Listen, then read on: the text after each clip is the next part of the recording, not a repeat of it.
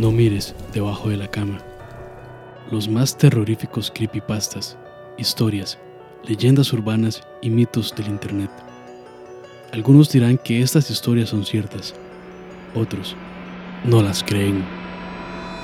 En todo caso, escuchen bajo su propio riesgo.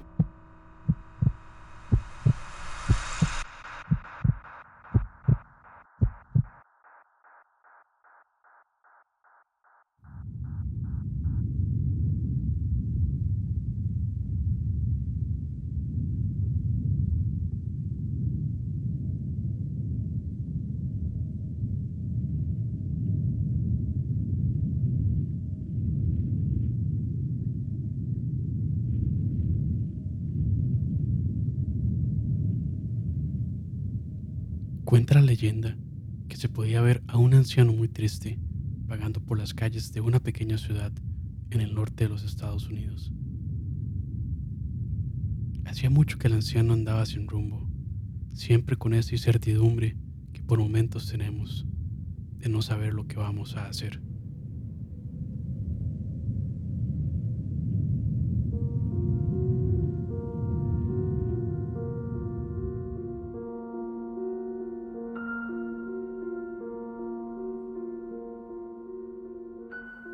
Cierta noche, el anciano caminaba por una calle oscura que finalizaba en una encrucijada, sin rumbo, perdido en el medio de la negrura de la noche que lo rodeaba. Comenzó a escuchar una voz, al inicio distante e indistinguible, pero que de pronto aumentó y daba la impresión de que se estaba acercando. En la penumbra, el anciano logró ver la forma de una mujer que cantaba sus palabras y asustadiza se aproximaba en dirección al anciano diciendo, ¿cuál es tu tercer deseo? El viejo, bastante aturdido, hacía un esfuerzo por ver a la mujer. Continuó su camino pensando que no se dirigía a él, pero la mujer se volvió, bailando y tarareando las palabras en torno al anciano. Ahora tu tercer deseo. ¿Cuál es?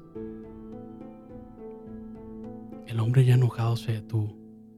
Trató de enfocar su mirada sobre la agitada mujer y preguntó, Maldita sea, ¿qué quieres mujer? Ella nuevamente le dijo cantando, Tu tercer deseo. ¿Tercer deseo? El viejo estaba confundido. ¿Cómo puedo tener un tercer deseo si no he tenido ni un primero ni un segundo? Ya has tenido tus dos deseos, tarareó la mujer pero tu segundo deseo fue que yo regresara toda como era antes de que pidieras tu primer deseo. Por eso no recuerdas nada, porque todo es como era antes de cualquier deseo.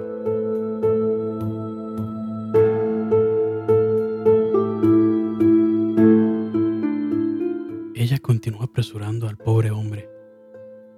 Entonces, tienes un deseo restante. ¿Qué vas a pedir? Está bien, exclamó el anciano. Yo no creo en esto, pero no hay nada de malo en desear. Yo deseo saber quién soy. Qué divertido, dijo la mujer mientras cumplía el deseo y desaparecía. Ese fue tu primer deseo. Aquel anciano cambiaría todo lo que tiene con tal de no saberlo.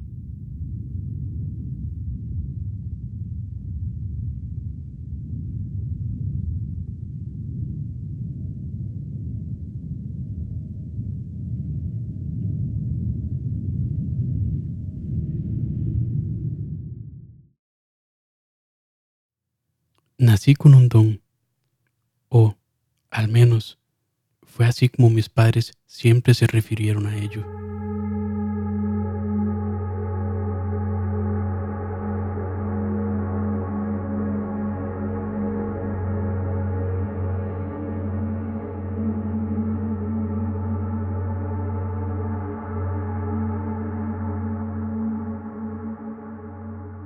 Personalmente, no lo sino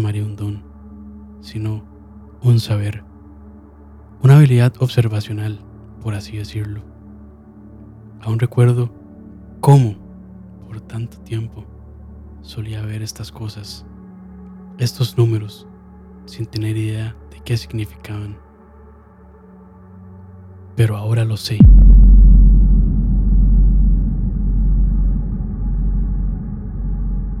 Creo que tenía 11 años cuando llegué a comprender lo que significaban.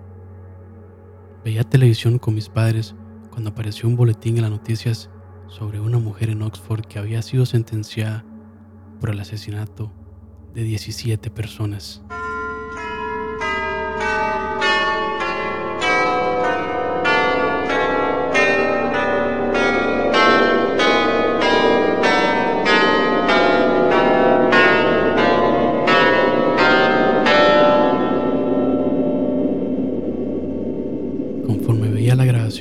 Siendo escoltada al juzgado, ahí estaba, el número 17 flotando justo por encima de su cabeza, como un halo de malicia.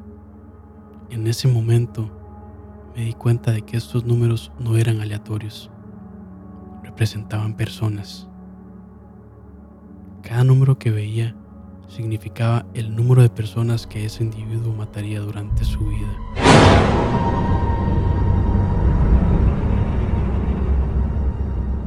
Vi al mundo de manera muy diferente luego de ese día. En un día normal, al caminar por la escuela y hacia mi casa, veía un mar de ceros y quizá algunos unos.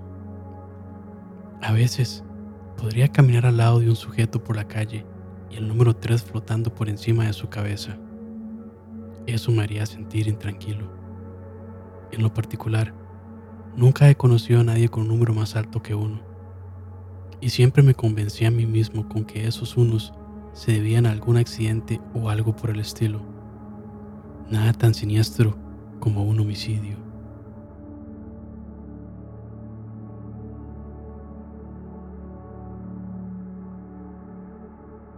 A medida que crecía, los números permanecieron consistentes. Cuando al fin les conté a mis padres sobre mi clarividencia, acordamos que lo mejor sería mantenerlo entre nosotros. La primera persona que conocí con un número más grande que uno fue a Kyle. Conocí a Kyle en una fiesta que organizó uno de nuestros amigos mutuos. Congeniamos rápidamente por tener muchos de los mismos intereses, pero siempre me sentía abatido cuando me concentraba en el 5 que se cernía sobre su cabeza. ¿Cinco personas? ¿Kyle? No me parecía posible, y decidí con prontitud que no lo iba a cuestionar.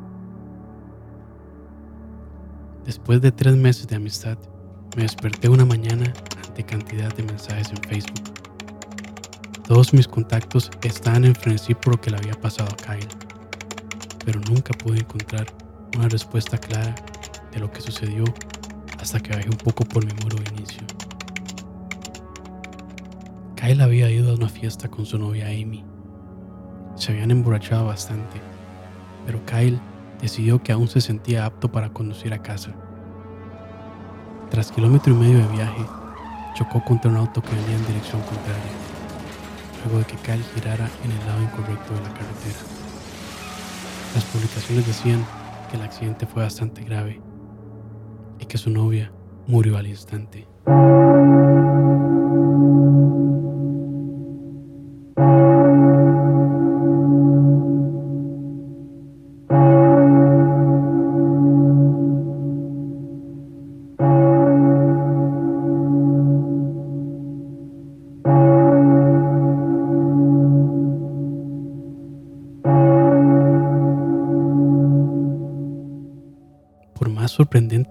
Esa noticia, una parte de mí no podía evitar sentirse culpable.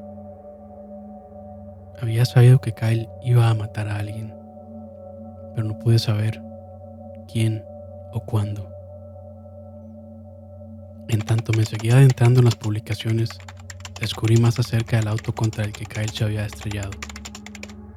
El auto se volteó por el impacto y robó hasta una cuneta al lado de la carretera. El conductor, un compañero nuestro en el colegio, había muerto al instante.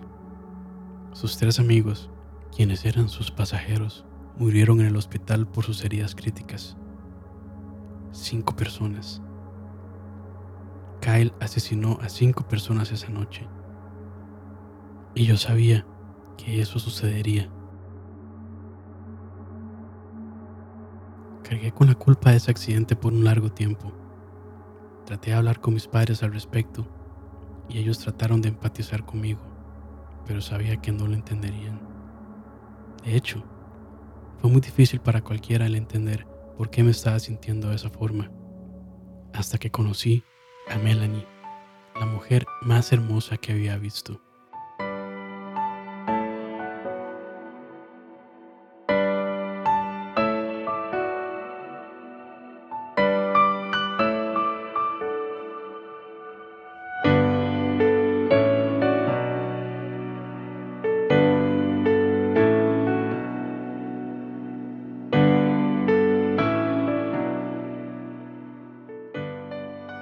Empecé a salir con ella alrededor de ocho meses después del accidente de Kyle y sentí una conexión con ella que nunca había sentido con nadie más.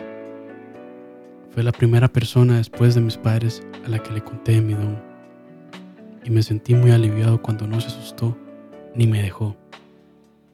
Fue muy tierna y comprensiva conmigo. Tenía una gran curiosidad al respecto, acompañada de una reserva interminable de preguntas. Me sorprendió cuando se me quedó viendo, ampliando la mirada, y me preguntó qué número se encontraba arriba de su cabeza. Ella era un cero. Le dije esto y casi fue como si pudiera haber visto una pequeña onda de alivio traspasándola. Yo amaba todas las preguntas que me hacía. Se sentía bien que finalmente fuera capaz de hablar con alguien al respecto y que estuviera genuinamente interesada en lo que tenía que decir.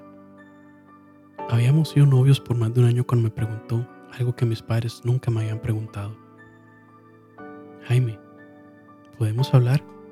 Se me acercó con timidez. Sí, por supuesto. Pues siempre he querido preguntarte esto, pero nunca pude encontrar el momento indicado porque siempre me pareció un tanto personal. Ah, estoy seguro que para este punto no hay nada que puedas preguntarme que vaya a ser demasiado personal. Me reí. Bueno, está bien. Lo que me preguntaba es, cuando te ves en el espejo, ¿hay algún número encima de tu cabeza? Alzó la mirada con curiosidad. Sus grandes ojos verdes estaban fijados en mí. De hecho, sí. Cuando me veo en el espejo, puedo ver el número 13, le dije agachando la cabeza. Oh, por Dios murmuró mientras daba un paso hacia atrás. ¿Hablas en serio? No, obvio que no, contesté, incapaz de contener la sonrisa que crecía en mi rostro. Soy un cero, al igual que tú.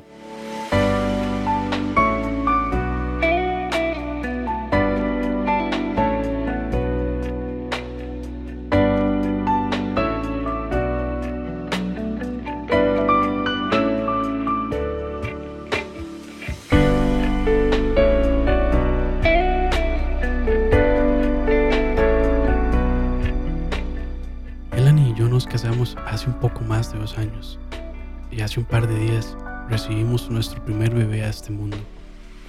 Una bebé hermosa y saludable, Elizabeth. Nunca he experimentado un amor similar al que siento cuando contemplo su rostro encantador. El sentimiento que se abulta en mi pecho cuando su manita se enrosca en mi dedo es como ningún otro. Noto más y más cómo mi esposa se enamora de nuestra hija cada vez que la carga. No sé cómo decírselo.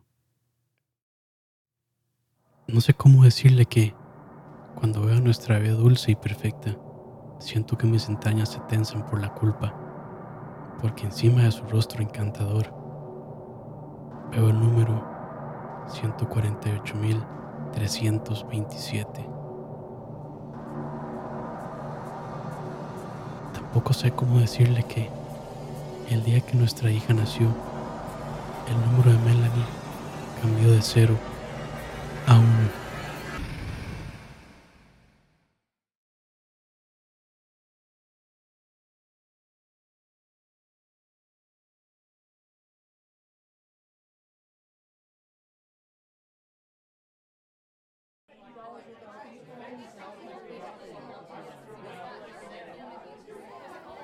Animal, homicida, asesino de bebés.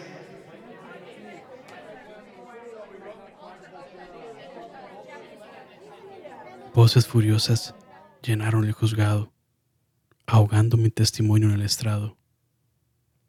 Pero no era como si mis afirmaciones hubiesen cambiado. Yo no había estado ahí, por supuesto. No lo había presenciado, pero estaba solo. Era diferente. Era el resto.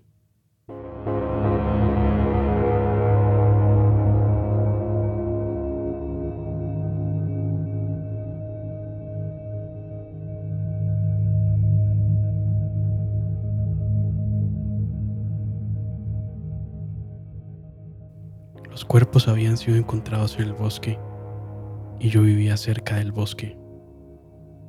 Era un ermitaño, no un amigo.